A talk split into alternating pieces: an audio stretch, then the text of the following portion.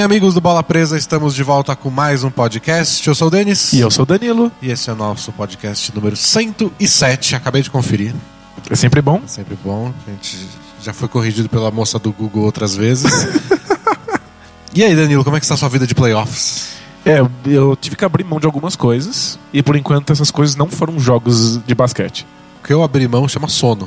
Exatamente. Por vários dias em sequência. Eu queria abrir mão do trabalho, mas não- ainda, ainda não dá. meu chefe não topou. Se ofereceu? Eu falo, como, como assim? Três meses de férias? Não, se- sem zoar, eu tive que abrir mão de uma das minhas lentes. É. Porque eu dormi tão pouco, três dias seguidos, que uma das minhas lentes ressecou e eu tive que jogar fora. Ah, faz parte. Mas talvez você erre o nome de vários jogadores aqui. Tava assistindo ontem o jogo do Houston parece que o Patrick Beverly fez 20 pontos. E pior que fez, né? Fez mesmo. É bom, não tem muito segredo, né, do que a gente vai falar nos podcasts nas próximas semanas. A gente vai pegar séries que estão rolando e vamos dar nossos pitacos. Afinal, tu- tudo que a gente fez até agora foi ensaio pra falar dos playoffs. Isso, exatamente. Mas essa primeira rodada tem um porém. A gente que adora um porém. Porém, que tem jogo todo dia. Então a gente tá gravando agora na quarta-feira e daqui a pouquinho já começam os jogos. Então a gente vai estar atrasado em três séries. E nessa primeira rodada não tem dia sem jogo pra gente poder enfiar o podcast no meio. é impossível. é. Então a gente sempre vai estar atrasado em algumas e vai falar tipo, ah, esse Warriors e Blazers já era. Eles jogam daqui a pouco e o Blazers ganha, sabe? Então, o que você tem que fazer é fechar os seus olhos aí enquanto você ouve nosso podcast e se imaginar no universo paralelo em que você está no dia de ontem. Isso. Pensa se isso que a gente tá falando faria sentido antes da partida que você tá vendo. Aí você não precisa xingar a gente tanto. É, é um exercício de compreensão. É se colocar no lugar do outro, não só no lugar, mas também espaço-temporalmente. E acho que é um teste da maldição bola presa. Tipo, a maldição bola presa existe quando a gente fala ou precisa ser publicada? Você tá em texto ou a- a- as meras palavras já funcionam? É, tipo, a gente tá falando aqui gravando, mas ninguém mais ouviu, nem o Brunão ainda. Já vale pra dar merda depois? E, para surdo ver, será que a maldição bola presa funciona em linguagem de sinais? Nunca tentei essa. Bom, é, outra coisa que a gente precisa falar é que nós temos um sistema de assinaturas. É verdade. Já ouviu falar? É, ouvi dizer que é muito, muito É bacanudo. muito bacana, várias pessoas assinam, Elas não podem estar erradas. nenhuma se arrepende. Tirando as que já se arrependeram e já saíram. né? Claro, acontece. Mas explique para nossos ouvintes. Então, se você vai no apoia.se barra bola presa, você pode assinar o Bola Presa a partir de R$ reais. Com R$ reais você tem acesso a nossos textos exclusivos, que agora já somam uma centena de textos diferentes. E aí você vai ter acesso às nossas análises táticas dos playoffs, que são os nossos textos com vídeos e análises de vídeo que vão acontecer até as finais. E aí só você vai poder ler isso. Você está ajudando a gente a sobreviver. Muito obrigado. Obrigado. E com 14 reais você tem acesso aos podcasts exclusivos, um por mês. A gente tá devendo ainda o do mês passado, mas a gente vai Ixi, cuidar chega disso. lá, não, não. Tô, A gente chega lá. tô vendo os esquemas aqui já. E aí são podcasts especiais com temas mais temáticos? Mas... são temas temáticos? Temas mais atemporais. Atemporais, boa. Então você vai poder assinar agora e você vai ouvir o podcast especial que a gente fez em abril do ano passado e vai fazer sentido aí. Isso, porque não, a gente não fala sobre o que tá acontecendo na NBA naquele momento, a gente fala sobre temas que são mais abrangentes. Isso. E com 20 reais por mês você tem acesso ao grupo exclusivo do Bola Presa no Facebook, que é a- o grupo mais descontrolado da internet, e concorre a sorteios de camiseta todos os meses. Qual é desse mês? É do Russell Westbrook. Não é meu palpite pro MVP, foi uma mera coincidência. Tem certeza? Porque eu tô um pouquinho magoado agora. Não tinha do Houston na, na, na- Aliás, uma pequena crise, hein? Avisando os assinantes. A lojinha da Netshoes lá tá, tá, tá ficando mais magrinha. Antes tinha opção de qualquer time. Aí mês passado já teve uns times que eu, "É, vamos dar uma desse time aí, não tinha. Então vamos. É, daqui a pouco a gente vai ser obrigado a. Estamos procurando novos fornecedores. Vai ser obrigado a sortear a camiseta do DeMarcus Cousins no Kings. É. O Rajon Rondo no Celtics. O Derrick Rose no Bulls tem até hoje. Tem até hoje, é.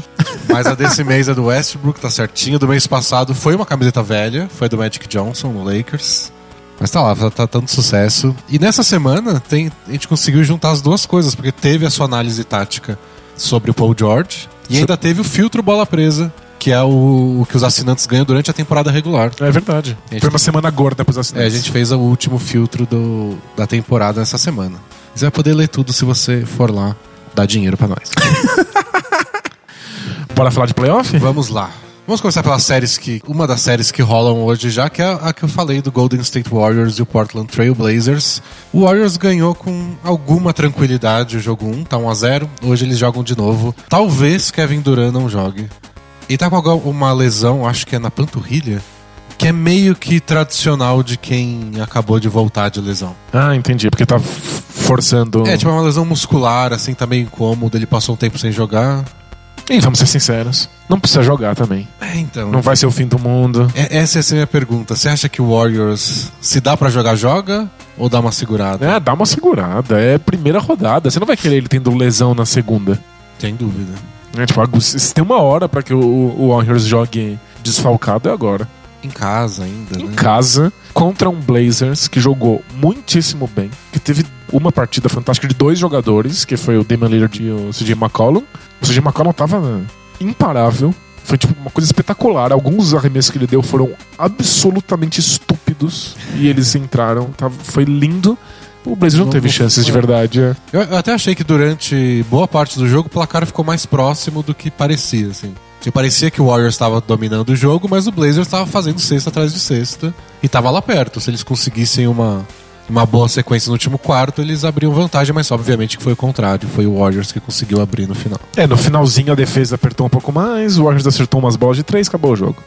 Então, é, a gente tá lutando contra o, o espaço-tempo. Por até ser que o Blazers tenha ganhado uma, a, a- a partida que vai acontecer agora no futuro, que pra você já aconteceu. Mas é muito improvável que isso aconteça. É, porque é justamente isso que você falou. Um dos, uma das coisas que tinha que acontecer era o McCollum e o Lillard pegando fogo ao mesmo tempo, os dois acertando tudo, pra eles terem uma chance. E já não pareceu que eles chegaram muito perto. Com isso acontecendo, qual a chance do McCallum ter outra partida espetacular? É, então. Eu acho que ele pode ter outra partida boa, porque ele é muito bom. Agora, mesmo jogadores bons têm dificuldade de ter vários jogos com mais de 30, 40 pontos em sequência contra ótimas defesas. Sim, e lembrando que no segundo tempo, tanto o McCallum quanto o Damon Lillard deram uma caída violenta. Em parte porque o Warriors ajeitou a defesa. É. Em parte porque cansa, arremessa tanto, tem várias questões. E não tem outras pessoas arremessando no É. time, né? Então. Eu acho que essa série não tem muito. Não tem muito o que fazer. Não, não tem. Eu sempre, eu sempre se pergunta qualquer série, ah, mas o que, que o time que tá perdendo pode fazer pra reverter? Não consigo imaginar que ajuste o Blazers possa. Não tem elenco, não tem repertório pra conseguir fazer essa série ir mais longe. É, eu consigo imaginar uma partida em que o Blazers vença. Mas é que essa partida não passa por coisas que o Blazers fez. Passa por coisas que o Warriors não fez. E que eventualmente vai fazer. Então não dá pra ir muito longe. Então eu espero, pessoalmente, que o Duran descanse. Porque a gente, a gente quer ver se o Warriors ser realmente desafiado mais pra frente. E eu não quero um asterisco nisso. É, eu não quero ah, eles ganharam que o Duran não jogou. É, nossa, Uau, seria, muito seria chato. muito chato. Que a gente quer que não seja chato, né? Bom, vamos pro leste então. Uma partida que vai também começar daqui a pouquinho. Wizards e Hawks, nossa série favorita. Porque tem Hawks. É, foi muito feio o primeiro jogo, meu Deus. Foi horrível. Foi horrível. Wizards ganhou o primeiro, não foi bonito, mas foi a minha recomendação. Tipo, essa série aqui você não assiste? É, pode ser. Mas se você assistir é por causa do, do Wizards. E o John Wall jogou demais. Então É, mas- foi ele que salvou a- a- os olhos de quem assistiu essa partida. Mas foi só no segundo tempo, porque o primeiro o tempo. primeiro foi feio, né? Nossa, foi da- arrastado. minha nossa senhora, que série medonha. Porque esse, é- esse é um poder desse Hawks. O ataque deles é. Eles são tipo é uma quarta melhor defesa e o quarto pior ataque da temporada regular. Eu adoro que eles eles são. classificaram em 15, classificaram bem na. na- na- tem- quer É, dizer sim. que eles conseguiram justamente isso. Mesmo com um ataque ruim, a defesa é tão boa que força o outro time a jogar mal. Então eles não fazem ponto, mas o outro time também não faz. e Eles arrastam tipo, outro pra "Ah, merda. né? Que bosta que tá acontecendo. Mas eu adoro que eles têm um dos piores ataques da NBA e ficam girando a bola e tentando. Tipo, parece que eles estudaram pro ataque ser tão ruim. mas então, o, o- o mais desesperador é que se eles não atacassem assim, ia ser pior ainda. Porque olha bem pro elenco deles.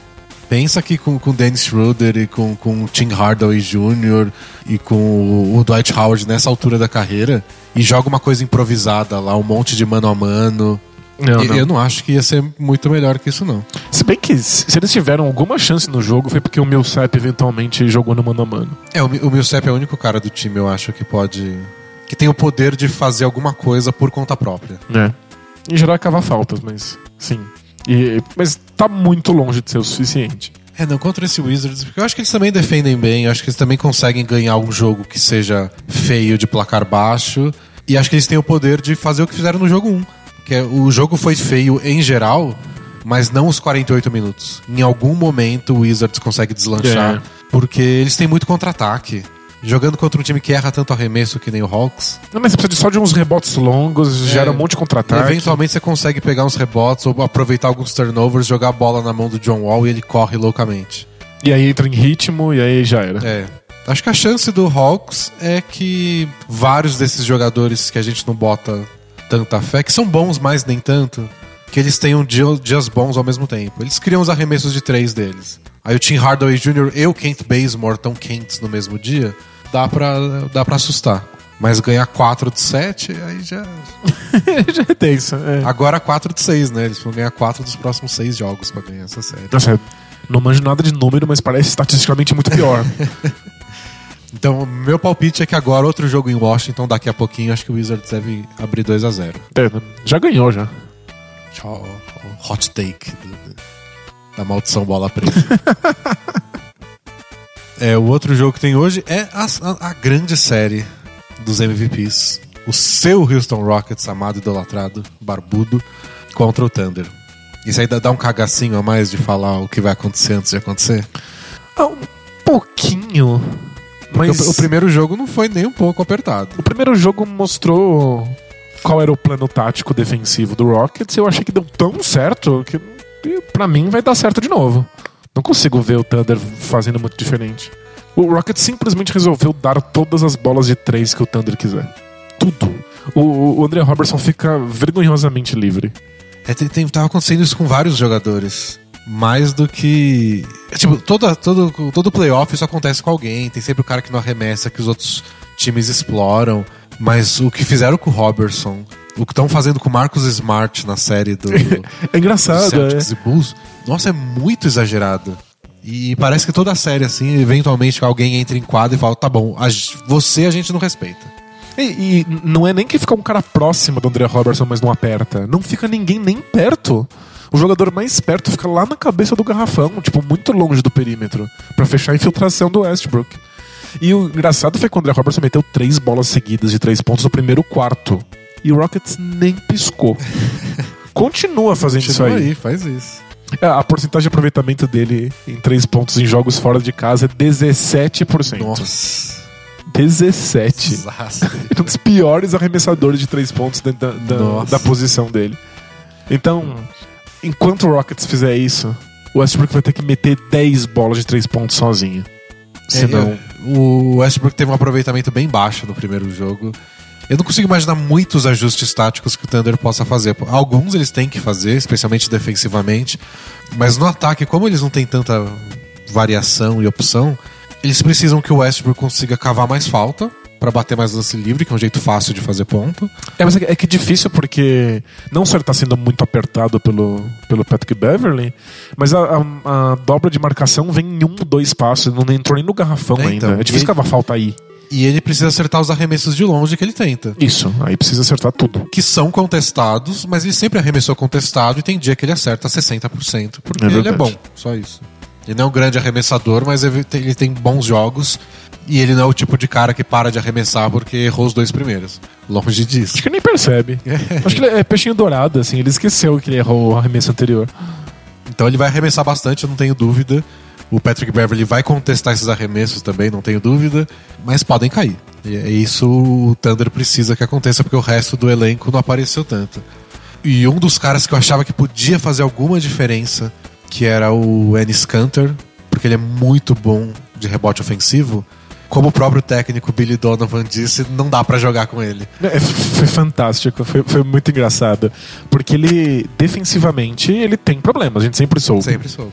Mas toda vez que o Patrick Beverly infiltrava. Ele nem é um grande infiltrador. Não, ele nem faz ponto, Ele não é o trabalho pontua. dele, não é por isso que ele tem um emprego. Ele- o, o Thunder estava numa situação em que ou o, o Beverly fazia uma bandeja livre, ou o Cantor saía todo atrapalhado pra contestar, e aí ele- bastava um passe pro Capela dar uma enterrada. Aí foram três enterradas seguidas do Capela, e aí a, a transmissão da televisão pegou. É, palmas pro diretor de, de, de TV lá que cortou a imagem da enterrada do Capela pra cara do Billy Donovan quando ele falava can't play, can't.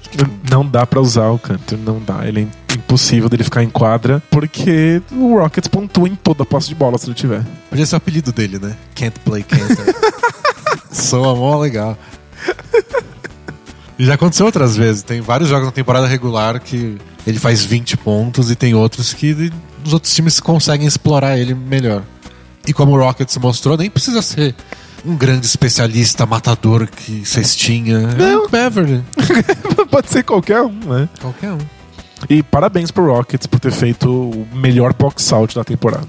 Tipo, totalmente treinados pra expulsar Cantor e Steve Adams do, do rebote ofensivo. É, não, o- tudo que a gente imaginava que eram as chances do Thunder ganhar essa série, ou pelo menos levar longe, o Rockets dominou. Rebote ofensivo, ponto de segunda chance, Ponto no garrafão. ponto do garrafão. Então eram, eram as três coisas que a gente falava. Se, se o Thunder quiser ter uma chance, eles vão ter que se impor nisso. É o time que mais pega rebote na temporada, tipo, é o negócio deles. E não é que o Rockets igualou ou fez dois pontos a mais, ou pegou meia dúzia de rebotes a mais. Humilhou mesmo, destruiu, atropelou, qualquer palavra que você quiser usar. Daí pode ser que o Thunder realmente tire coisas da cartola aí, que eu, eu acho difícil, porque não é um time com muito repertório, pode ser que eles até consigam vencer umas partidas. Mas o simples fato de do Rockets ter feito isso no jogo 1 não faz com que a gente começasse a ter que considerar esse time pra realmente ir muito longe nessa, nesses playoffs? Porque foi, tipo, foi dominar o Thunder nas áreas em que o Thunder é o melhor da NBA. É, isso é uma coisa. A gente precisa ver se vai acontecer ao longo da série inteira, se não foi uma coisa de um jogo. Lembra do Spurs atropelando o Thunder no, no primeiro jogo do ano passado? É da série. E depois, no jogo seguinte, o Thunder começou a dominar e o Spurs nunca teve outra resposta e a série acabou rapidinho. Tipo, é um jogo. O Thunder do ano passado tinha um pouco mais de. Por causa Tinha- do Kevin Durant. É, né? Tinha um pouco mais de coisas pra um fazer. mais coisas pra fazer diferentes, tinha mais opções. Esse Thunder é meio que. É isso que eles têm pra oferecer. O que eles podem fazer, que, que no mínimo dá pra perder por menos, se der tudo errado, é um pouco mais de vontade, confiança, entrar com. com... Tipo o Clippers fez ontem com o Jazz. Tipo, a gente vai ser muito agressivo o tempo inteiro e vai te atacar. Então a gente vai botar uma pressão em você pra ver como é que você lida com isso. O Jazz não lidou bem. O Rockets pode lidar bem e ganhar fácil de novo, mas pelo menos eles têm que mostrar isso. Tem porque é uma característica desse time. São vários jogadores com uma potência atlética enorme. É, tem que ser o Steven Adams distribuindo cotovelado. É, né? não, eles têm que- Ele tem que pegar o rebote ofensivo, não importa qual seja o box out. Amarra, é, ele tem que atropelar. Tipo, o Rockets vai botar uns caras mais baixos, atropela, vai por cima. Sai todo mundo de falta, mas foda-se, É, né? eles têm que mostrar pelo menos isso pra eles terem chance de reverter. Eles não podem perder em rebote ofensivo de novo. Não, tá, é, É, é. vergonhoso. Mas eu tô, eu tô muito feliz, porque eu confesso que não achei que o Rockets fosse capaz disso. Mesmo que seja um único jogo, isso já me dá esperançazinhas mais pra frente. Não, achei que foi bem legal. Deu a quentinho a, aqui a coisa do, do, do Canter, que é uma coisa bem interessante do Rockets, é que o segredo pra você explorar a falha defensiva dele é você colocar a bola na mão de um jogador que você quer que infiltre, tipo Harden, e aí quem você chama pra fazer o bloqueio pro, pro, pro Harden é o cara que está sendo marcado pelo Canter. Isso. Então, o que o, o Thunder faz? Ele coloca o, o Canter pra marcar alguém que não é bom em fazer esse bloqueio, ou que o Harden não vai querer passar a bola. Então, geralmente, o, o Canter é escondido na marcação de um cara que não é envolvido no ataque. Agora, quem é esse cara no Houston? Você não tem onde esconder ele. Qualquer jogador de garrafão é, é potencial ponte aérea. É, então. Qualquer outro jogador tá no perímetro pode arremessar. Então você não tem onde esconder o Canter na defesa. Você pega um, um time. Que vários times jogam com o seu próprio André Robertson. O seu cara que não arremessa. É, o cara que não arremessa, o pivô que não. Que é só defensivo, né? que, tem, que não tem boas mãos pra pegar o- a ponte aérea, que é mais lerdão. Você enfia o Canter lá e, e o outro time não, não explora tão bem. O Rockets não, ele tá sempre com cinco jogadores que tem uma função muito específica no ataque e que é um perigo constante. É, não pode.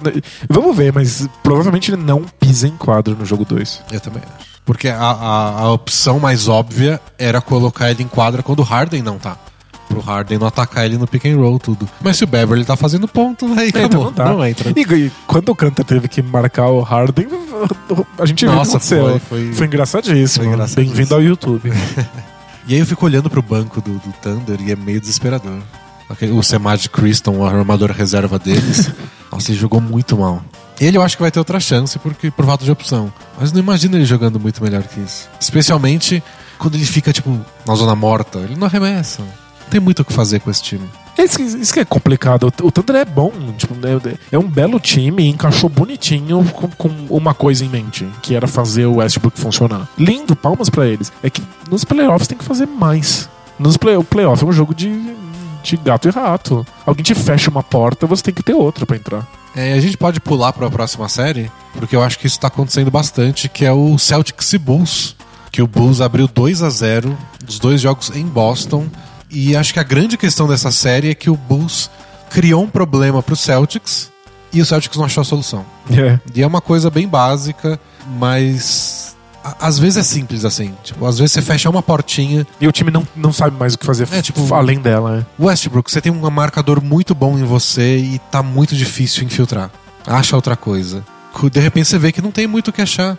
E o jogo tá difícil, e o adversário não. E é playoff, então não é como. Os, adver... os- jogadores principais do outro time jogam 40 minutos no jogo. Então não é nem que acontece na temporada regular, de que ah, os reservas conseguiram empatar a partida, porque o cara X ficou 15 minutos no banco. É, às vezes rola, jogo. Playoff não tem muito disso. E playoff é o, teu- o adversário estudando todas as fitas de você jogando. Fita não existe mais fita, né? estudando todos os vídeos de você usando aquela porta o tempo inteiro. Eles sabem exatamente como fechar ela.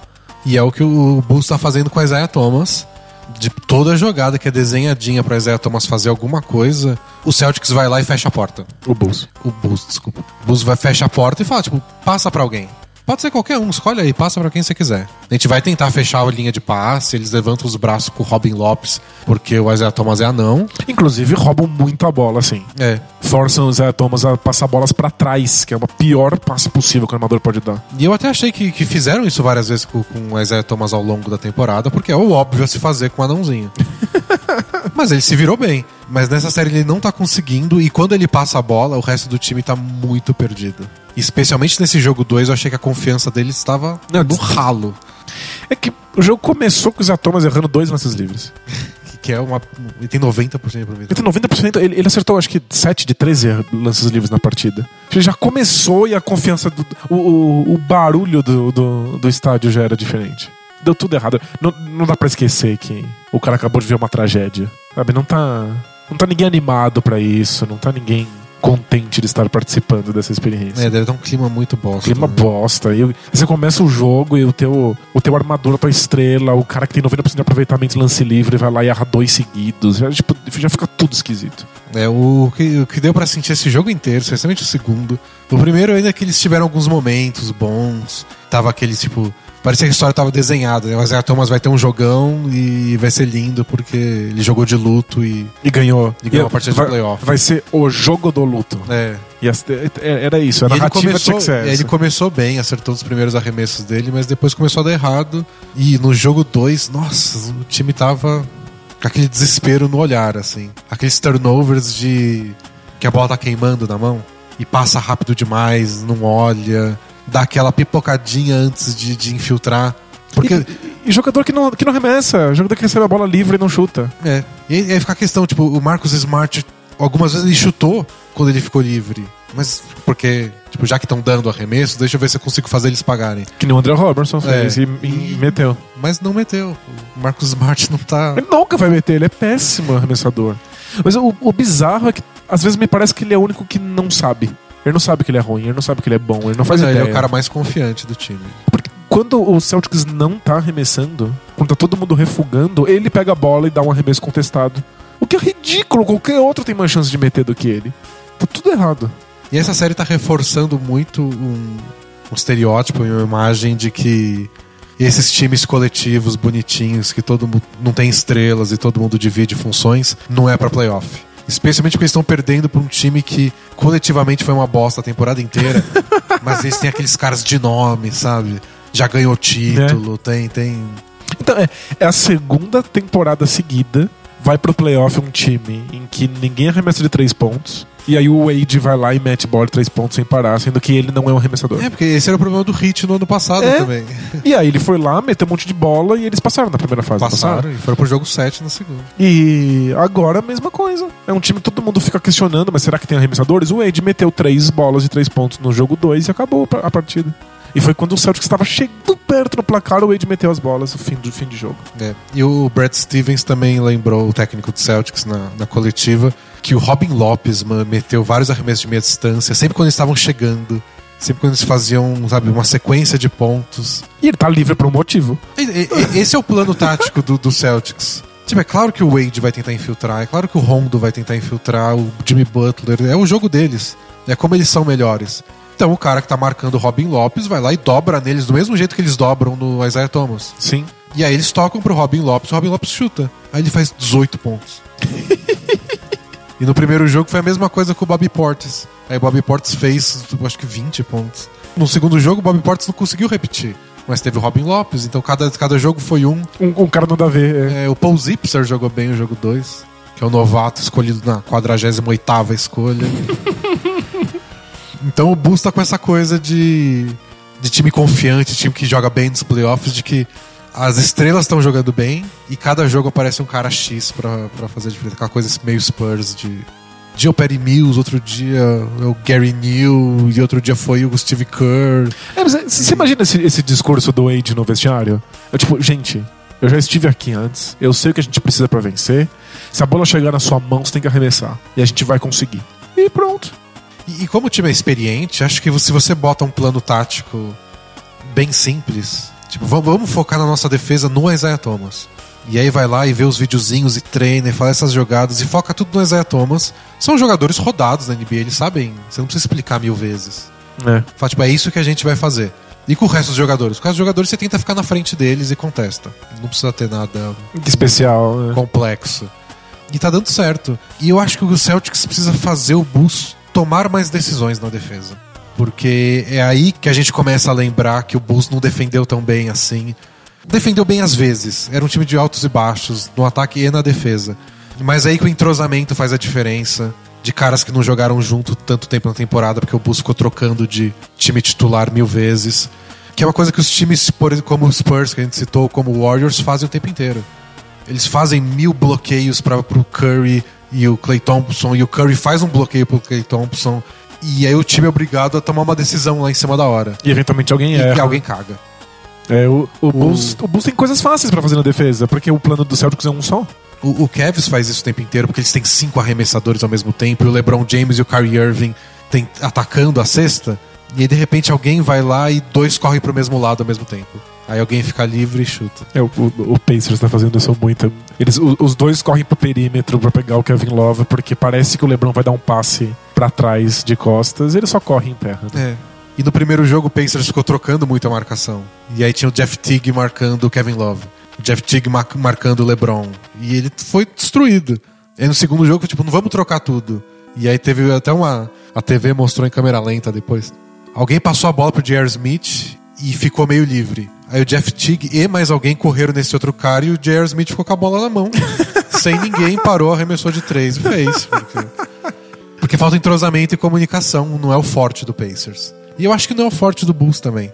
Só que eles não estão precisando tomar muitas decisões, eles estão sendo agressivos E confiantes. e confiantes. Então o- Isaiah Thomas recebe a bola naqueles handoff, os dois caras que estão vão pra cima dele. Não tem escolha a ser tomada, você vai pra cima do Isaiah não, Thomas. não tem nem como errar. É. Não tem espaço pra erro.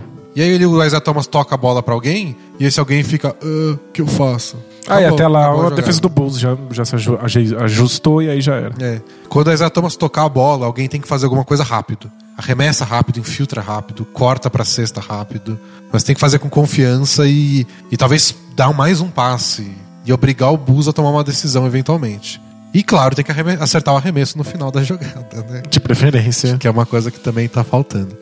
Mas é, é muito louco de ver esse Bulls, porque ele é, é a prova máxima de que esse lance de entrosamento entre jogadores, clima de vestiário, duelo de egos, não importa nada quando você tá vencendo. Tudo, tudo é corrigido pela vitória, né? É só isso. Eles, tavam- eles, eles tiveram uma fase ruim durante a temporada regular, e aí tem que ficar time Wade time Butler contra a Renka, e aí você tem discussão. Mas se você tem um objetivo muito claro, que é vencer o Celtics, e você tá vencendo, tá dando certo, tá, tá todo mundo muito feliz. É, tá tipo, Rondo, o Butler e o Wade sentadinhos um lado do outro. É, tipo, a gente só não precisa, a gente só não pode brigar por um mês. Sabe? Será que a gente consegue? Tá, beleza, vamos lá. Vamos fazer o que tem que fazer. E objetivos claros são notórios para unir pessoas diferentes. É. Você tem uma, uma, uma coisa muito visível. Porque quando o Bulls não tinha certeza se ia pros playoffs, cada um tem um plano diferente de como consertar o time. Cada um acha que passa por si mesmo a solução. Não, Você já tá nos playoffs, você já chegou. Agora você sabe que cada um só tem que fazer a sua parte pra matar os Celtics. É, eu não sei quem convenceu eles disso, mas funcionou. Eu não sei, não sei se o. Eu acho que foi o calendário. É. O calendário funciona. Não, porque poderia ter acontecido isso de novo. Por exemplo, é, provavelmente foi o Fred Hoiberg que, que, como técnico, que pensou nesse jeito de defender o, Celtics. O Wade podia ter virado a cara e falado, "Ih, não vai dar certo. Já, já acabou. Mas acho que o Wade entendeu que Agora não é hora pra ficar agora não é hora de batendo fazer boca. isso. né? Então, E você acha que o Celtics tem alguma chance? eu acho que tem alguma chance. Vai ser Mas muito tá triste. muito difícil. Tá, tá, tá, tá- foi bem desanimador. Tipo, É o primeiro colocado do leste. É sempre triste ver ele sendo primeiro colocado, sendo eliminado assim de cara. E ainda mais com uma tragédia de pano de fundo que vai sempre botar um asterisco na série. O Raptors, por exemplo, que perdeu o primeiro jogo em casa e até correu o risco de perder o segundo, mas em nenhum momento faltou agressividade e confiança para eles. O Lowry continuava arremessando. É, o The Rose- jogo só deu tudo O errado. DeRozan só, né? foi muito agressivo nos dois jogos. Sabe, dá, dá para sentir que eles estão. Eles não estão duvidando. Talvez porque estejam acostumados a começar a série perdendo. Tipo, ah, faz parte. Tipo, vamos continuar. Mas eu não senti que o Raptors perdeu a confiança e, e o Celtics perdeu. E quando você perde a confiança, você faz tudo numa velocidade menor, aproveitamento de arremesso cai, você começa a fazer coisa que você que não é sua praia. É. Se você é um arremessador e você não tá confiante no arremesso, você tenta infiltrar, você fala, cara, não, é seu jogo. Você tem que continuar arremessando. E eu tô sentindo que o Celtics tá fazendo coisas que não fizeram a temporada inteira que deu certo. Eles precisam corrigir isso primeiro. Talvez, mas talvez precisa de um bom jogo, sabe? Pra subir a confiança. É. Não sei, não sei qual jogador do Celtics, mas ele comentou que a pior parte foi ouvir o Rajon Rondo dizendo que o Celtics tinha desistido no meio da partida. Nossa. Ele começou a falar: Caras, eles desistiram, eles desistiram. Vamos fechar o jogo. Nossa, que. Que, que desastre. Acho que foi o Avery Bradley comentou. Então, eles precisam transformar isso em alguma coisa. Eles têm que fazer discurso de filme. Tipo, eles acham que a gente desistiu. É que falta um líder calejado que faz esse tipo de bobagem. Que tipo de bobagem é muito funcional. é no mundinho do esporte. É, você precisa do Wade lá gritando no vestiário. Mesmo num universo bizarro em que o Zé Thomas fosse capaz disso, não é a hora pra ele fazer, né? Tipo, ele não tá com cabeça pra isso. Eu nem acho que é a personalidade dele, e muito menos agora. A personalidade do Isaiah Thomas é mais de automotivação. O trash talk dele é pra ele. Tipo, duvidam de mim. É meu duelo individual com esse cara, ele que não vai conseguir me marcar. Então, ou seja, o Marcos Smart vai ter que dar um- uma palestra no vestiário.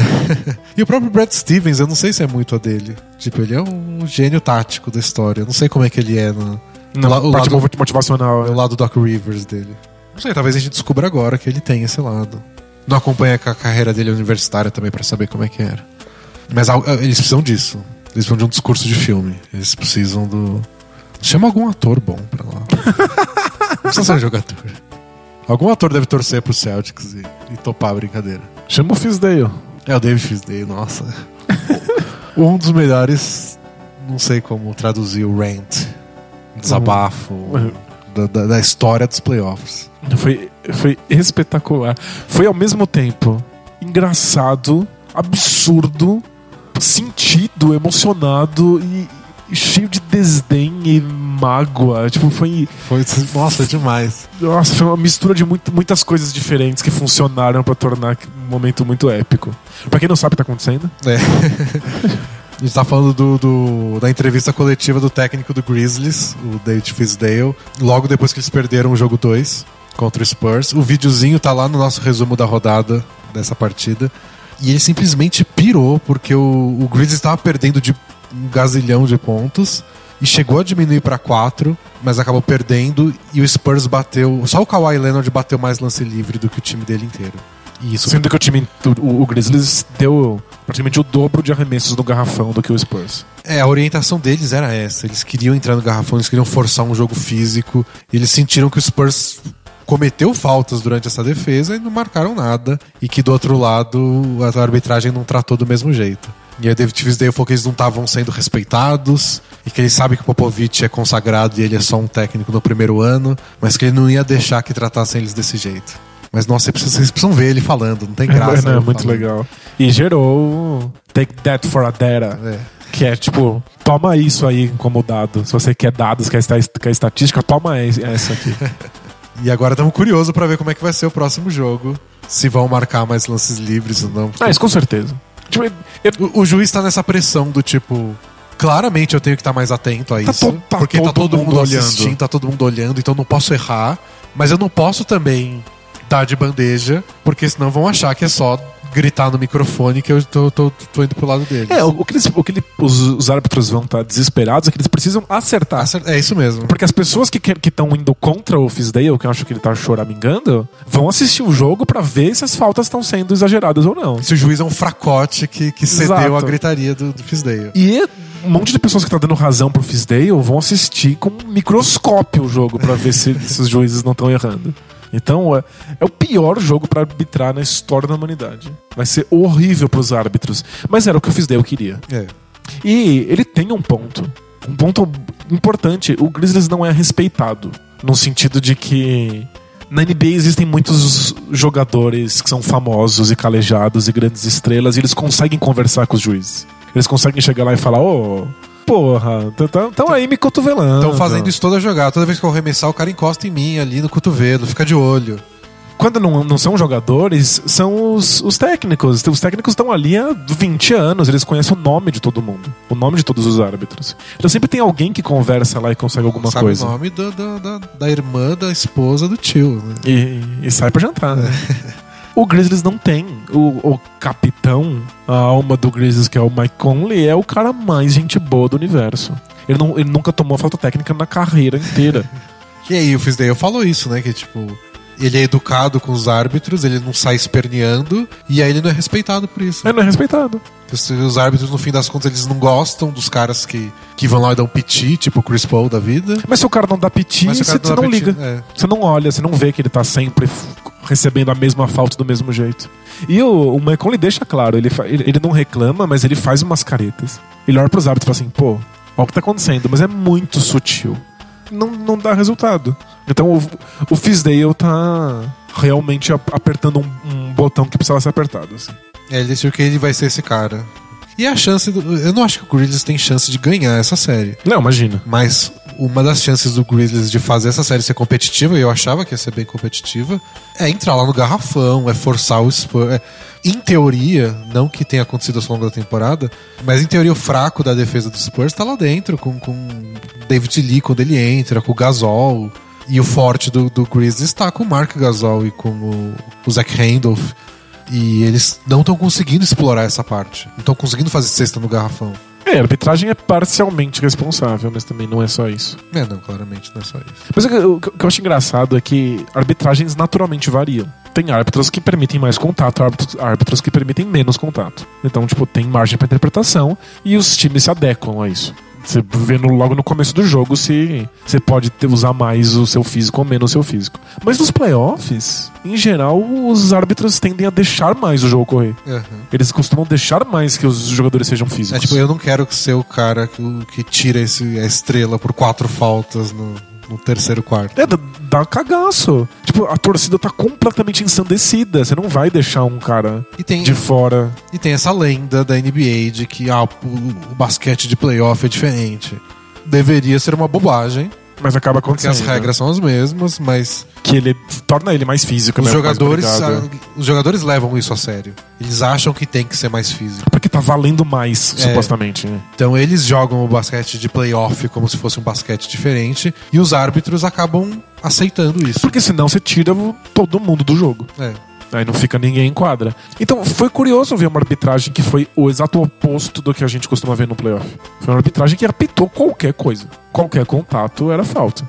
Até entenda que deveria ser assim, mas não é como os jogos costumam ser optados nos playoffs. Causou muito estranhamento pro Grizzlies porque tirou a única arma que eles têm. Foi uma arbitragem que, por coincidência, aniquilou o jogo de garrafão do Memphis.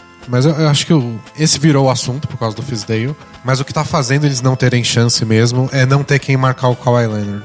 A única opção deles era o Tony Allen.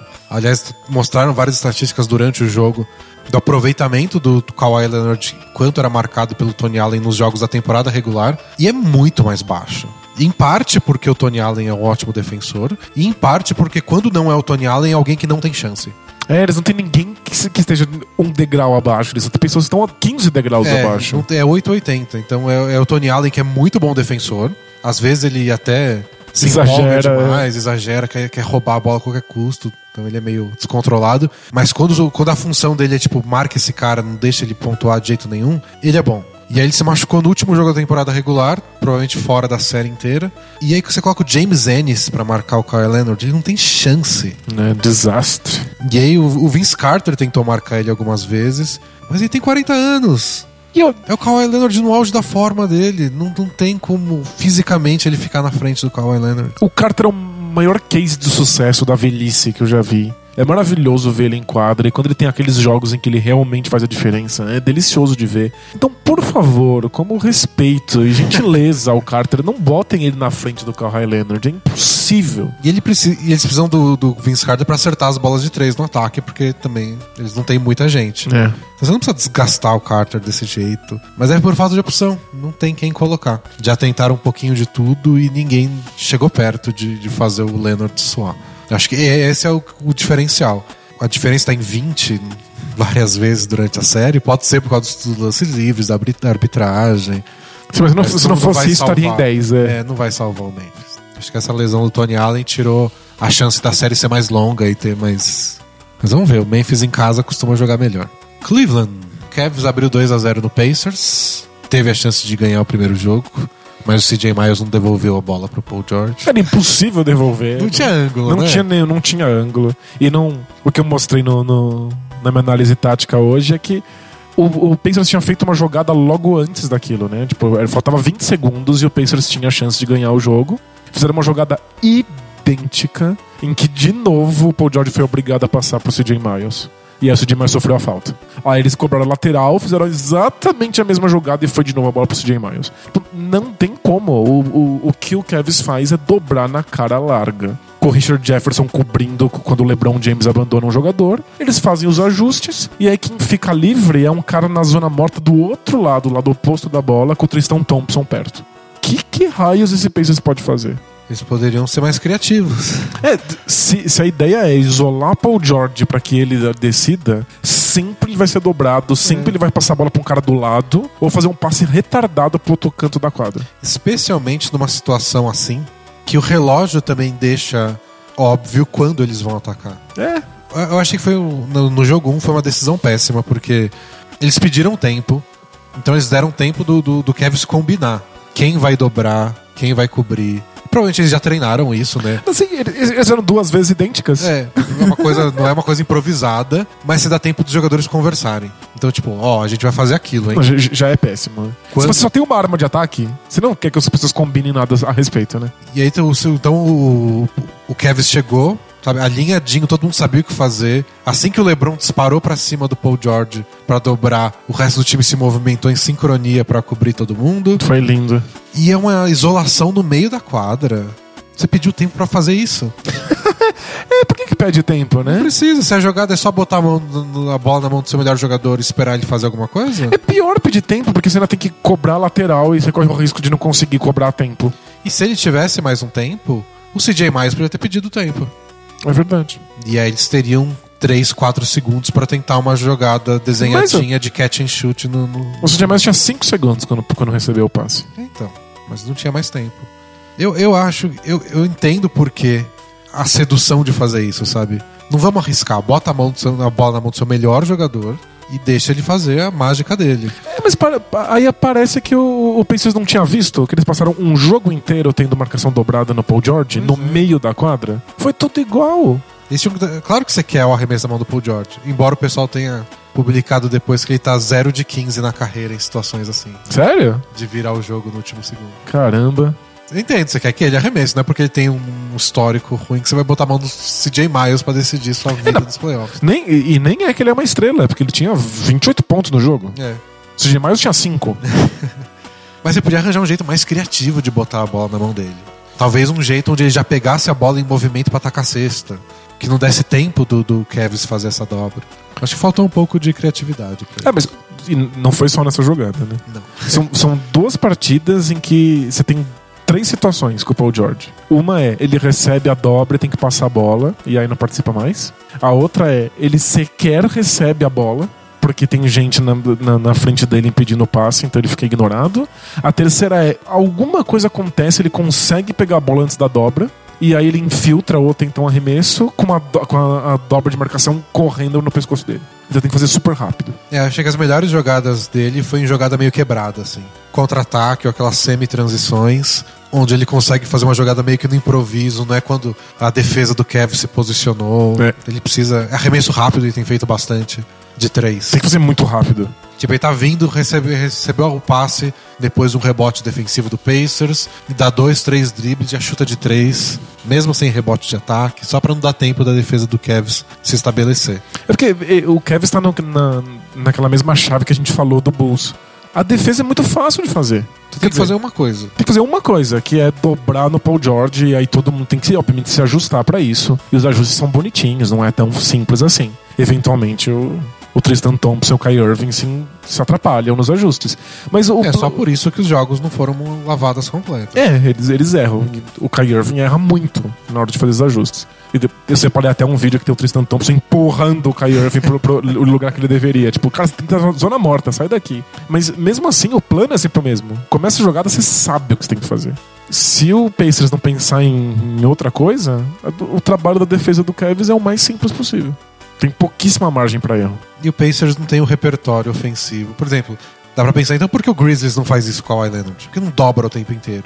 Que o Kawhi Leonard toca pra qualquer jogador e qualquer desse outro jogador do Spurs é um ótimo passador ou um ótimo arremessador. E eles não hesitam, assim.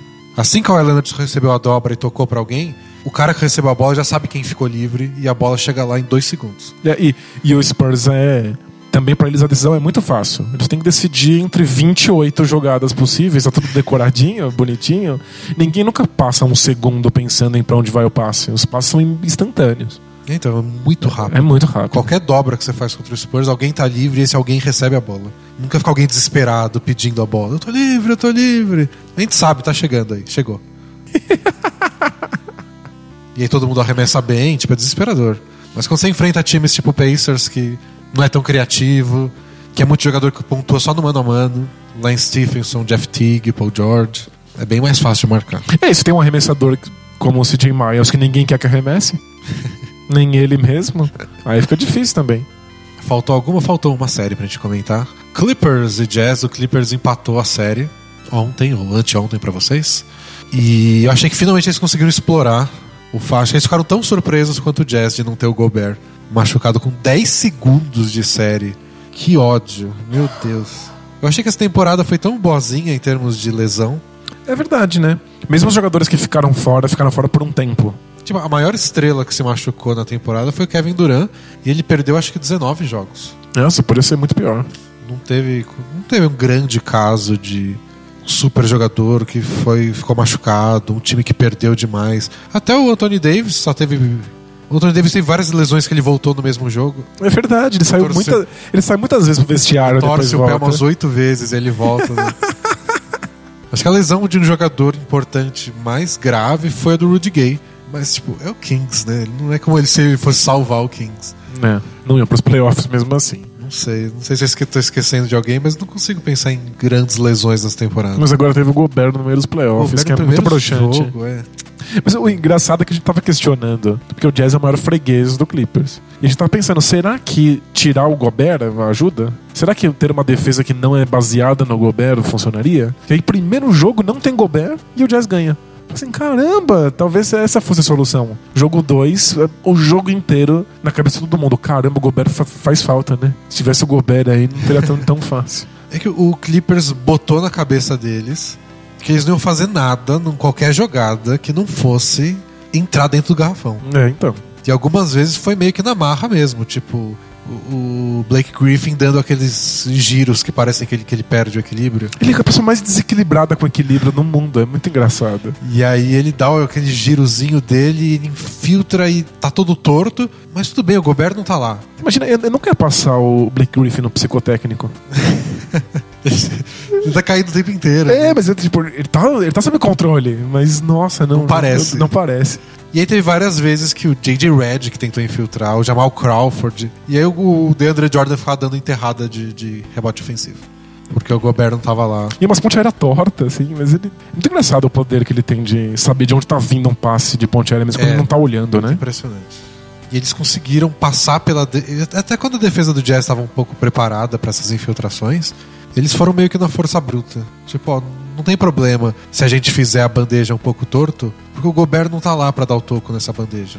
No máximo a gente vai errar a bandeja e vai pegar o rebote de ataque, porque o Gobert não tá lá. É. É que o Jazz tá tentando jogar menor. E Porque, eles não têm, porque no não ataque, força no ataque isso. tem dado mais resultado. É. O jogo mais baixo deles. Eles estão usando bastante Joe Johnson de, de aula de força, né? Porque no ataque fu- funciona, dá uns matchups legais para eles pontuarem. Mas tá na defesa Mas na defesa não deu. O- O Blake Griffin foi mais agressivo esse jogo quando o Hayward marcou ele e quando o Joe Johnson marcou ele. É porque se ele ficar arremessando, tanto faz que tá na frente dele. É, pode ser. Raulzinho pode estar na frente dele. Mas infiltrando faz muita diferença. E aí não, não deu mesmo. Aí vamos ver o que, que o Jazz vai fazer pra tentar impedir que, esses, que essas infiltrações aconteçam, porque os arremessos do Clippers não- não- ninguém pegou fogo ainda. É. O Chris Paul teve uns momentos naquele chutinho de meia distância dele, É porque se ele não erra, não importa o que aconteça. é, mas o Redick tá muito mal e o Jamal Crawford, qu- quando ele passa muito tempo em quadra, você começa a ver porque ele não é Titular sempre. É.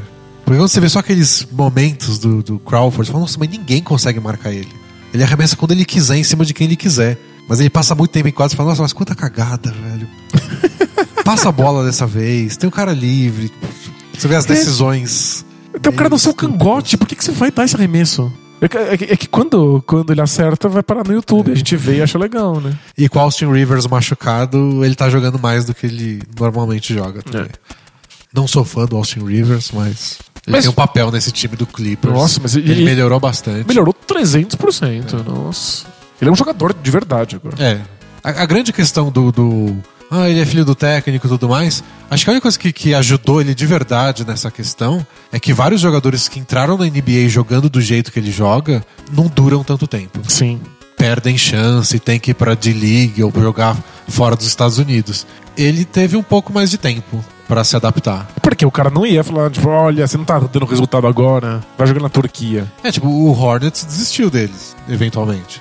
Mas conseguiu a troca com o Clippers, o Clippers teve um pouco mais de paciência. E aí demorou uns anos pra, pra embalar, mas hoje ele é um jogador que Sim, hoje, Pertence. faz, hoje faz sentido, né? faz sentido, ele, ser um, ele é um bom reserva.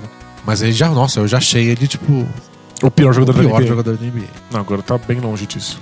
Na temporada passada eu achava que o pior jogador da NBA era o Luke Babbitt. Mas esse ano. O... Esse ano é que o Heat consegue fazer essas é, coisas. é o Spoelstra, né? E, e mas o pior jogador pra mim é entre os jogadores que jogam, assim. Tem aqueles caras fundo de banco que a gente nem vê jogar, não tem É, como não dar pra, nem opinião. pra saber. é. Você imagina que no treino ele não mostre nada pro técnico e o técnico não confie e tudo mais. Mas tem sempre aquele cara que tem minutos regulares numa rotação e você fala, mas caralho, ele não faz nada bom nunca. e aí nesse ano, eu acho que o pior é o Andrew Harrison, o armador reserva do Grizzlies. Ele é muito ruim. Nossa, não, não vê ele jogar o suficiente. Nossa, ele é muito ruim. Ele é jogar com quatro. Eu acho que ele devia ter sido chutado, eles deviam ter ficado com o Tony Douglas. O Tony Douglas é bom. É que, Que, não que já defende foi um dos nada. piores né? jogadores da NBA. É. Nossa, um dos piores defensores ele é, sem dúvida nenhuma. Mas nossa, o Andrew Harrison não dá, não dá. O Grizzlies tá muito. O elenco do Grizzlies, nossa. Tem uns caras que entram na quadra que você fala, é por isso que eles estão perdendo de 25. Mas p- p- pelo menos nos playoffs passados, que todo mundo era da D-League. Que esse era o time titular. É, né? O time titular era da D-League. Minha nossa. Então, perguntou, o Gobert volta nessa série? Não. Não, provavelmente não. Não foi nenhuma, nenhum ligamento, nada, mas provavelmente. Acho que a lesão mais parecida é a do Curry do ano passado, nos playoffs também. Foi uma situação bem parecida, só que a do Curry acho que foi no jogo 2, não foi no jogo 1. Um. E aí o Curry foi, foi voltar no jogo 4 da segunda rodada. Entendi. Então acho que dá pra imaginar que o Gobert. Cada caso é um caso, não sei exatamente, mas acho difícil que ele volte nessa série. Talvez na próxima, se o Jazz passar. Vamos ver. Falamos de todas as séries, né? Nossa, se a gente esquecer alguma, algum torcedor vai ficar muito bravo com a gente. Vamos responder perguntas? Vamos, bora lá. Play hard. Taca a vinheta, Brunão. Both teams play hard, my man. Are we having fun yet? I want some nasty! Both teams play hard. Both teams play hard. It's getting ridiculous. It's really ridiculous. Both teams play hard. Both teams play hard. Take that for data. God bless and good night.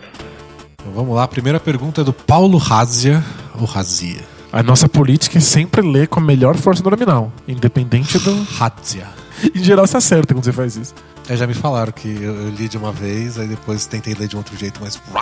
E acertei na segunda vez. Bom, o Paulo diz assim: Boa noite, Dentes e Danilo. Suaves? Suaves. Suave, Fe- fiz um hang loose aqui. Que absurdo. Vou fazer um mini hang loose. Isso aqui não é uma pergunta, apenas uma mensagem de agradecimento que eu achei que fosse legal trazer a vocês. Opa! Eu também acho legal. Ano passado estava cursando o segundo ano do ensino médio e decidi prestar o Enem como treineiro. Até aí tudo bem. Fiz a prova e ao chegar em casa fui conferir gabaritos e aparentemente eu teria uma nota mediana, entre 600 e 700. Ok. Tal qual achei ok para um garoto que nem sequer terminou o ensino médio. Não sei como, como é que é a nota do Enem hoje, não sei se 600, 700. É médio. É médio mesmo. É, mas já no começo desse ano, o último na escola, aos poucos fui entrando na pilha da pressão social quanto aos vestibulares. Começou bem cedo na minha escola. Acho que começa com boa parte dela. Nossa, e começa cada vez mais cedo. É, e realmente comecei a desanimar e começar a achar que tinha poucas chances de ingressar numa boa faculdade. Isso tudo até hoje, quando as notas para treineiro foram divulgadas, e como esperado, minha performance foi média nas questões objetivas. Tirei uma nota alta em redação, 800, Boa. o que me surpreendeu, pois não possuía conhecimentos aprofundados sobre o tema. Logo presumi que consegui tal nota pela forma com a qual escre- escrevi. Então não foi pelos argumentos, segundo ele, pelo Boa. Desde que comecei a ler o blog, num nem tão distante ano de 2013, tempos difíceis onde eram produzidos um ou dois textos a cada três meses. Não precisa jogar na Pô, cara, né? assim. É. Não era assim também. Às vezes era. Foi a idade média do, do Bola Presa. Sempre admirei a forma como vocês escreviam. A forma como conseguem abrir um texto de forma tão ampla só para inserir diversos elementos que contribuem para sua conclusão. Ou os paralelos com filosofia e temas mais paralelos ao basquete. Me inspiro na escrita de vocês desde que conheci o blog, buscando de certa forma imitar a escrita de vocês, Que legal. onde aos poucos ela ganha meus próprios traços e estilos. É, co- começa sempre imitando, né? É sempre todo mundo. Todo mundo começa imitando, depois vai criando uma voz, né? E cada texto que leio parece que aprendo um pouco mais sobre dissertação. Minha nota alta na redação do Enem me mostrou como eu tenho capacidade sim para passar na faculdade que eu quiser. E isso foi possível graças a vocês, que apesar de tudo hoje continuam escrevendo bola presa. Superamos a era 2013. Pois é. E agora tem, tem texto todo dia, e às vezes mais de um. Se o Bola Presa existe porque vocês queriam algo mais profundo sobre basquete em português, se era para mostrarem suas ideias de basquete de uma forma mais convicta, ou se por mero e simples tesão, saibam que o Bola Presa teve um impacto real em minha vida e vale cada centavo da assinatura. Que legal. Obrigado por proporcionarem isso e vida longa Bola Presa. Nossa, valeu. Muito louco. No- Na semana passada teve crítica pra, pra você, crítica pro Brunão. um elogio muito conveniente pra mim. Você separou, né? Uma crítica pra você nessa semana, Não, espero. não, não chegou nenhuma, sabe? Se chegou, talvez esteja na lixeira do nosso e-mail. Mas eu- eu sou tendencioso. Eu acho que escrever é, a princípio, muito, muita cópia. A gente lê pessoas que a gente gosta e é- essa leitura cria um ritmo na nossa cabeça. Existe um certo ritmo de escrita.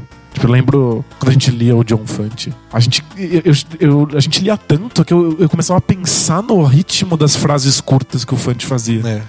É incrível como isso transforma o nosso jeito de pensar. E, E aí, quando você vai escrever, você não consegue nem escrever de outro jeito. você nem só conhece tem- outro é. jeito, né? Muito louco. E aí, eventualmente, depois de muito tempo de insistência, começa a surgir sua voz no meio da voz de outra pessoa.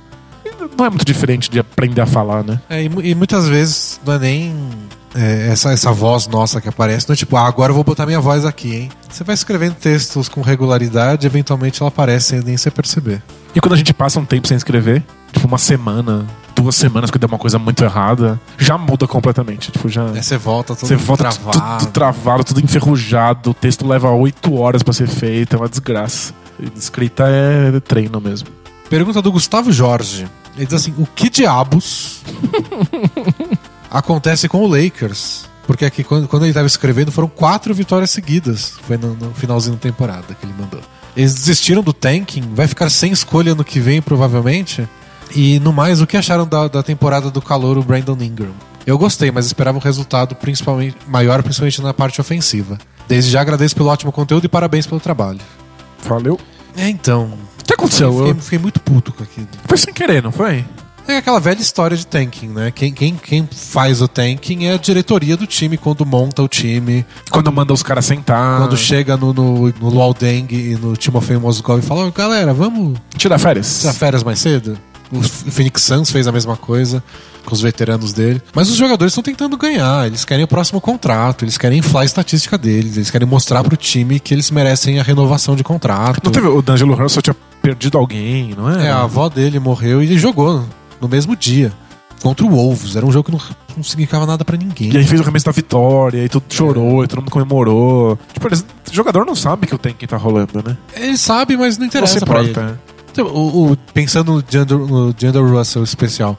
Tipo, a gente tem que perder pra vocês pegarem um cara da minha posição no começo do draft, é isso?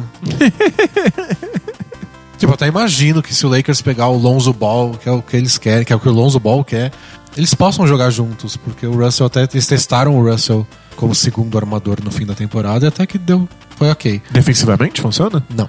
Mas ofensivamente funciona. Ok. Ah, mas Lillard e McCollum estão aí nos playoffs sem funcionar defensivamente também. É verdade. Mas, tipo, eles não têm. Individualmente, os jogadores não têm incentivo pra isso. E o técnico perderia to- todo o respeito dos jogadores. Gente, vamos perder hoje, hein? É, então, o que aconteceu foi que os jogadores eles jogaram bem os jogos. Acontece. Fim da temporada tem vários times desmotivados, eles conseguiram ganhar desses times desmotivados. Acontece. Mas agora é contar com as bolinhas de ping-pong. O Lakers não pode se dar o luxo. O Lakers acabou com a terceira pior campanha e precisa manter o top 3. Se não perde a escolha. Senão perde a escolha. Então, Vai pra quem?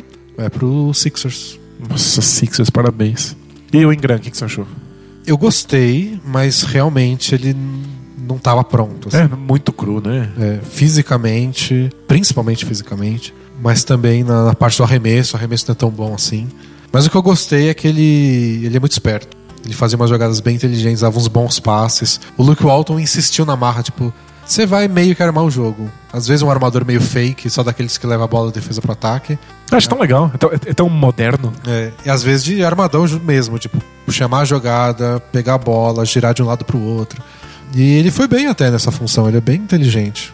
E a opinião do Luke Walton é que, tipo, o potencial é gigante, mas que ainda é muito cedo pra saber até onde ele vai, mas que tudo começa com ele ficando mais forte, pra ele conseguir infiltrar com um pouco mais de força, de equilíbrio, de não perder o controle a cada trombada que ele dá. E aí o arremesso de longa distância vai definir que tipo de jogador ele é. Ah, faz sentido. Segundo o Luke Walton, se ele virar um ótimo arremessador, aí tipo.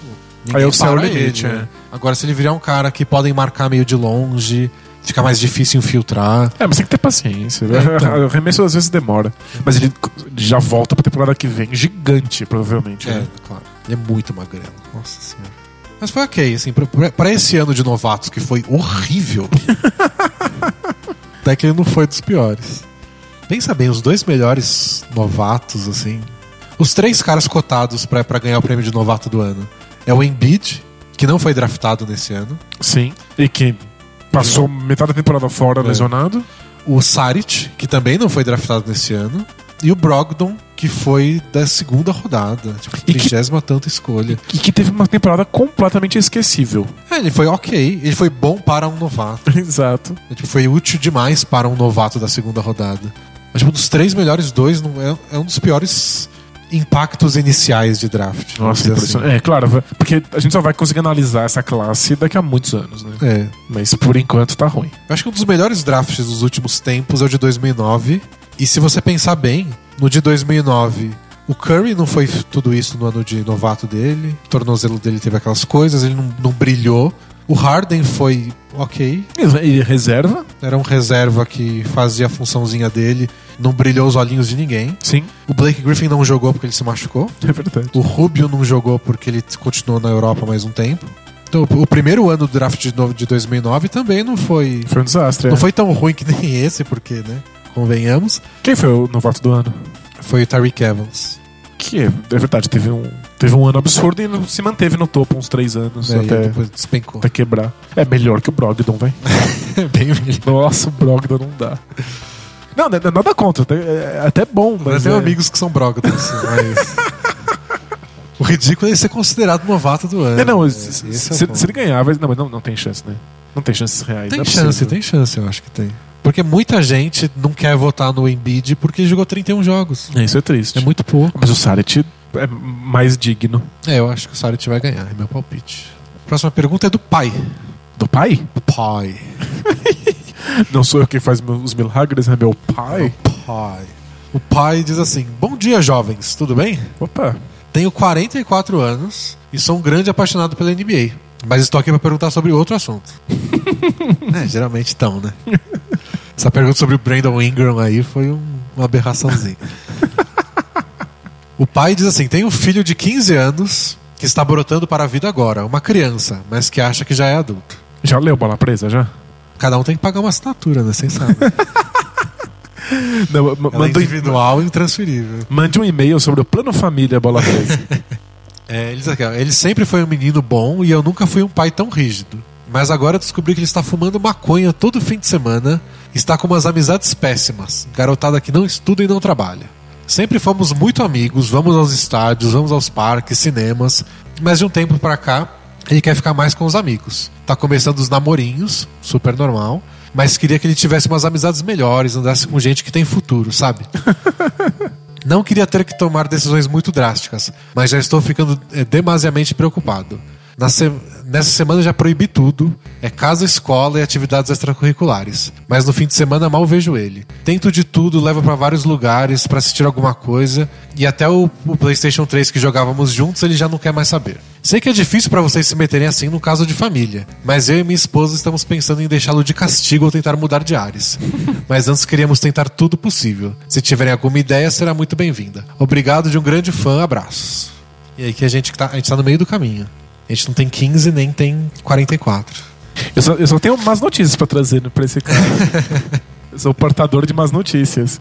O seu filho tem 15 anos. Ele tá, ele tá- ele tá agindo exatamente como crianças ou adolescentes de De 15, 15 anos, anos. agem. Exato. Sem tirar nem pôr. Ele, ele, ele tá descobrindo agora que existe um mundo inteiro pra fora da família. Que, que possui uma, uma hierarquia própria, uma lógica própria. Valores próprios. valores próprios. Ele quer ser visto pelos pares. Ele não quer ser visto pela família que tem uma, uma, uma visão completamente enviesada sobre quem ele é, que espera coisas dele, que tem. que conhece a personalidade dele de uma maneira estranha, porque estão juntos há mais de uma década. Ele quer fazer parte de um grupo, ele quer fazer parte uma- da, da sociedade. É, ele não quer mais, quando é criança, que fala: Ó, pai, olha o que eu tô fazendo, olha o que eu consigo sem as mãos. tipo, ele já te impressionou. Agora ele quer impressionar outras pessoas, ele quer fazer parte de outro grupo. Ele já faz parte da família, não tem. É uma segunda etapa, a etapa da sociedade. né? É, e inclusive é, saber quem você é por comparação com os outros. E não, quer, não quero dizer do tipo, ficar se comparando, caralho, ele tem o pinto maior que o meu. é assim, você só sabe que você é engraçado. Se você conhece pessoas que não são engraçadas, você tem que fazer Se esse. você sai no grupo e você vê que só dão risada do que você fala, não dos outros. Você fala, caramba, então quer dizer que a minha personalidade é engraçada. E o contrário também, nossa, será que eu sou chato? Então, tipo, faz parte, é um processo. É, e as amizades que você faz nesse período são as amizades que estão disponíveis, são as, as amizades que a sociedade te, te, te oferece. Então, tipo, é quem tem na escola, é quem, quem mostrou algum tipo de abertura. Às vezes nem é afinidade. Porque tipo, a amizade escolar, de verdade, ela tá mais vinculada ao espaço geográfico. É porque você calhou de estudar no mesmo lugar que a pessoa. É, você divide a sala com a mesma pessoa o tempo inteiro e é isso que vocês têm em comum. E aí- vocês não têm muita personalidade Não tem mesmo. pra né? bater em comum. Vocês estão descobrindo qual é a personalidade de você- de- deles ainda. Então, Então vai de quem tava aberto, de quem topou a brincadeira, de quem topou a conversa, quem topou a saída. tipo, talvez esses amigos tenham chegado pra ele e falar, tipo, a gente vai fumar maconha, você quer fumar com a gente? Que ele podia dizer sim. ou Bastou, não, né? podia ter sido galera do, do que vai jogar peão. Pô, vai jogar peão, você quer, Viciado em peão, quer é. vir jogar com a gente? Cara, peão é muito foda. Beyblade. é. Beyblade. E, e eu não acho que é uma coisa que seja. A gente tem esse receio com adolescentes. Que é caminho sem volta. Como é né? uma fase com o momento que eles estão se formando, que é uma coisa definitiva. Nossa, não. Tipo, ah, ele tá se tornando assim, quer dizer quando ele for adulto ele vai ser assim, assim, assado. Não, é uma fase. E, talvez não seja uma fase, né? Mas a questão é que não é determinante. Não. Vários deles parecem não ter futuro. Mas isso depende. Eles vão chegar no terceiro médio e alguns deles vão acordar e falar: caramba, eu preciso de uma faculdade. E vão se matar de estudar. E outros não, outros já desistiram, outros têm outros planos. O seu O- filho outros vai... parecem que têm futuro porque são todos certinhos hoje, mas talvez daqui a alguns anos eles tenham uma crise e falam, cara, eu não sei o que eu tô fazendo. E aí eles vão, vão parecer sem futuro. Já tive alunos que eram tipo, os melhores alunos da escola. Chega no terceiro médio, olha fundo nos meus olhos e fala: Eu não sei porque eu estudei até aqui. Parece não uma sei perda pra- de tempo. Foi uma perda de tempo. Tá todo mundo feliz e, e- e comemorando porque vai pra viagem de formatura. Eu não fiz amizades, eu não, não sei o que eu tô fazendo. E, tipo, é, é de partir o coração. É porque não vai ter outra escola pra fazer diferente. E outra, a escola é um ambiente simulação que tem um fim em si mesmo. Acabou a escola, ela terminou. Você não vai usar a maior parte daqueles conhecimentos. A maior parte das amizades viram farofa. A gente Porque era só uma questão geográfica. geográfica. A gente é uma, uma exceção, a gente deu sorte pra caralho, e aí a maior parte das outras amizades viraram pó. Ficar tentando impedir que ele tenha essas amizades é furado. É, não sei. Só, dá- só, só cria rancor, só cria. Só cria ru- rusga. Aí Você vai se tornar um inimigo. É. Parece agora que você é o inimigo porque ele não quer jogar videogame com você e ir no cinema. Mas ele, não- ele não, não. quer. Ele não quer porque ele, ele ficou mais velho. É, só isso. E Agora, se você quiser pegar no pé dele por causa disso, aí vai parecer uma coisa mais. Pode ficar uma coisa mais grave. Agora, sobre maconha em particular, o que você tem que fazer não é proibir. O que você tem que fazer é sentar com seu filho e descobrir por quê. O que, que tá acontecendo? Por que, que isso é interessante? É, perguntar, é bom? Por que, que é bom? Por que, que te interessa? Não tem outras coisas que te interessam mais? Debater com ele quais são os perigos, quais são os riscos e, e ouvir dele quais são os benefícios e por que, que isso faz bem pra ele. Você simplesmente cancelar por cancelar, ah, o moleque não faz a menor ideia do que tá acontecendo. Acho que isso é É. chato. E sem contar que ele vai achar um jeito. Gente, É, isso é maconha, sabe? É. estão tentando proibir há muito tempo e tá rolando. Então, é. você fala não pode, não vai, não vai encontrar com esses meninos porque eles fumam maconha, ele vai achar outros. Ele vai tá- fumar sozinho. Isso aqui é engraçado. Talvez você consiga. Talvez você consiga proibir a maconha da vida dele. Aí sabe o que ele vai fazer? Vai tomar álcool. É, Porque o que absolutamente todos os adolescentes fazem e os adultos também. É, eu acho que é, é melhor pra ele ir pra você conversar sobre isso e tentar entender o que tá rolando do que proibir. Porque não vai dar certo. Não. Só vai dar merda e não vai dar o resultado que você quer. Você ainda pode ser amigo dele, mas ser amigo dele passa por ouvir realmente o que ele tem a dizer. Infelizmente não vai ser sobre assistir jogo de futebol o tempo inteiro, nem jogar videogame. Ele tá em outra vibe. Espero que a gente tenha ajudado, hein? Vamos, vamos ver. A gente vai saber se daqui a um tempo o moleque de 15 anos assinar o bola presa também. Aí é bom sinal. Algumas perguntinhas rápidas aqui pra fechar. Tá na hora. Vai que tem playoff Vai rolando. começar né? o jogo daqui a pouco. Pergunta do Brinel, então, pra gente fe- fechar. Aliás, duas, vai pra gente fechar. A do Brinel é rapidinha. Bora. Diz aqui, eu estou com uma dúvida. Por que na temporada 14 e 15 o Portland ficou com um mando de campo, mesmo estando com menos vitórias que Grizzlies e Spurs? Achei que era porque tinha ganhado a divisão. Mas se foi por isso, por que o Jazz não tem mando de campo, mesmo tendo ganhado a divisão nesse ano? E é simples, é porque mudaram a regra. Nesse ano que o Blazers fez isso, valia essa regra de ganhar divisão, você tem mando de quadra. Aí todo mundo achou E aí todo mundo ridículo. viu o quanto ridículo era, porque tinham dois times na frente dele. É, tipo, em- E aí acontece de vez, acontecia de vez em quando, embora fosse raro. Mas é que dois times aí foi chutar o balde É, demais. tipo, o Blazers era o sexto melhor da conferência, mas ganhou a divisão, ficou com mando de quadra. Foi Não, aí foi muito ridículo. Aí eles mudaram. E por fim tem a pergunta do indeciso. Olá, Denis e Danilo. Estou numa situação muito complicada. Estou apaixonado pela irmã do meu amigo. E ela também confessou que está apaixonada por mim. É, complicado quê? Até aí tudo bem. Até aí tudo bem. Aí foi muito bem utilizado até aí tudo bem, porque realmente até aí tá tudo muito bem. Porém, eu tenho uma namorada. É um porém legal, né? Tipo, um bom porém. E ela também tem uma namorada. Os dois têm namoradas. Namoradas? Namoradas, com A em ma- em maiúsculo. Gente, que fascinante. Isso mesmo, ambos tem- temos namoros de três anos que amamos e somos felizes. Caramba, isso, isso, isso é um baita porém ainda. Isso é um porém digno. Acabamos traindo e ficamos algumas vezes. Ela se sente mal e eu também. Não sabemos o que fazer, já que terminar os dois namoros é algo muito complicado e arriscado. Arriscado? Por quê? Eu achei também. ó, Porque são, são- as duas são agressivas. É, as duas são assassinas de aluguel, é. O que vocês fariam? Que pergunta que vocês fariam. A gente dá palpite, mas não é o que a gente faria, sei lá. É só isso? Acabou? É só isso. Só isso. Ele tá apaixonado pela menina, a menina tá apaixonada por ele, mas os dois têm namoradas e eles não estão tão dispostos assim a terminar. É aquela velha história do tô gostando de duas pessoas. É, acontece. É, então- Resposta padrão, né?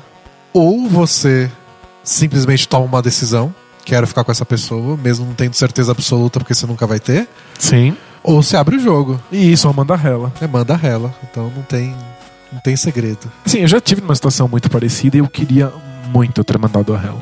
É, porque o que eu faria, o que eu fiz quando eu estive nessa situação, foi tudo errado. Exato. Então, tipo, A gente não tem absolutamente nenhum bom nenhum conselho. bom conselho. O que eu dar, posso é. fazer é, tipo, não faça tudo errado.